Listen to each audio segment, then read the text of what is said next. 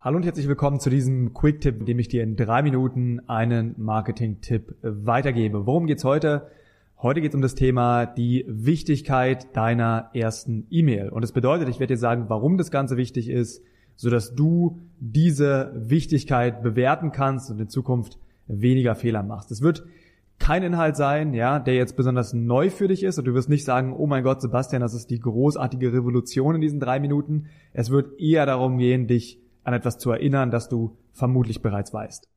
Und lass uns deswegen reingehen. Zwei Gründe, aus denen deine erste E-Mail so wichtig ist. Der erste Grund sehr offensichtlich, der zweite Grund weniger offensichtlich. Erster Grund.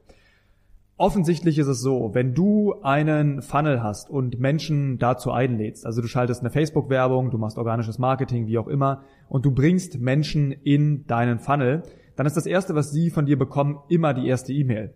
Und ohne das ganze Thema jetzt zu lang beschreiben zu wollen, jemand, der die erste E-Mail nicht öffnet, wird sehr unwahrscheinlich sein, die zweite E-Mail zu öffnen, die dritte E-Mail zu öffnen, die vierte E-Mail zu öffnen und so weiter und so fort. Das bedeutet also, du gibst vielleicht bei der Facebook-Werbung zwei, fünf, zehn, zwanzig, wie viel auch immer, Euro pro Person aus, die sich für deine Liste registriert und schaffst es sozusagen nicht, dass die Person die erste E-Mail öffnet. In dem Fall hast du offiziell diese Euros versenkt.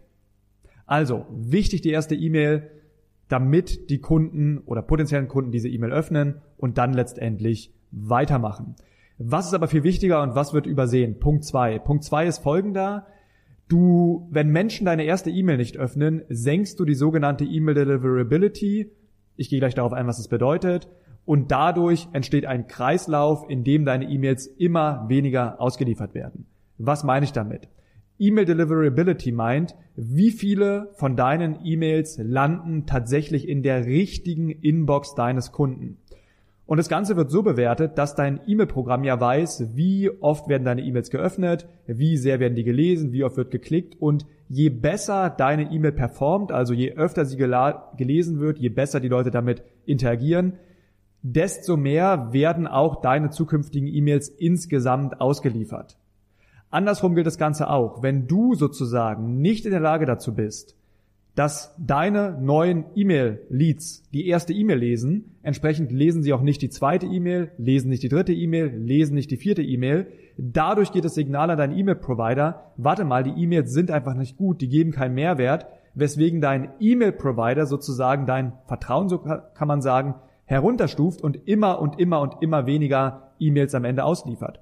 Und wenn er jetzt weniger E-Mails ausliefert, naja, dann sehen immer weniger Leute deine E-Mail. Und wozu führt das Ganze, dass nochmal mehr wenig, weniger Leute deine E-Mail sehen? So rum. Und das ist einfach ein negativer Kreislauf. Das bedeutet also, es ist immens wichtig, dass deine erste E-Mail ankommt und gelesen wird. Wie schaffst du das? Teste jetzt fünf, zehn oder zwanzig verschiedene Subject Lines, denn darauf kommt es an. Jemand bekommt die erste E-Mail und er wird sie öffnen, wenn der Betreff, die Subject Line, interessant ist.